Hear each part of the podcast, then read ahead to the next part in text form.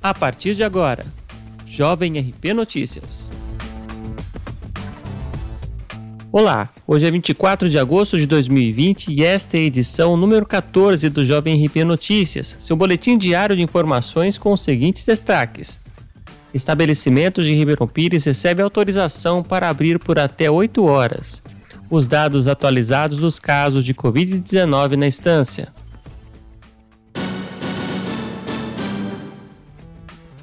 Prefeitura de Ribeirão Pires publicou na última quinta-feira, dia 20, os decretos municipais número 7048 e 7049 de 2020, permitindo a ampliação do horário de abertura das atividades econômicas específicas do município.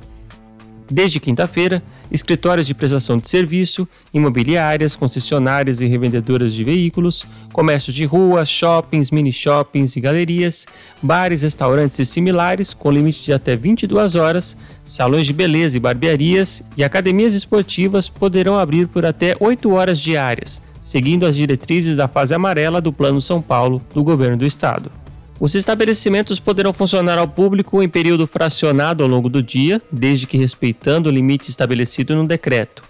Seguem vigentes os protocolos sanitários e de segurança específicos para cada tipo de atividade, entre os quais o uso obrigatório de máscara de proteção no interior dos estabelecimentos, disponibilidade de álcool em gel, distanciamento social e capacidade de atendimento reduzido. Antes da atualização, os estabelecimentos poderiam funcionar por até 6 horas, o Plano São Paulo do Governo do Estado estabelece as diretrizes para a reabertura gradativa das atividades, estabelecendo os critérios para o controle da disseminação do novo coronavírus.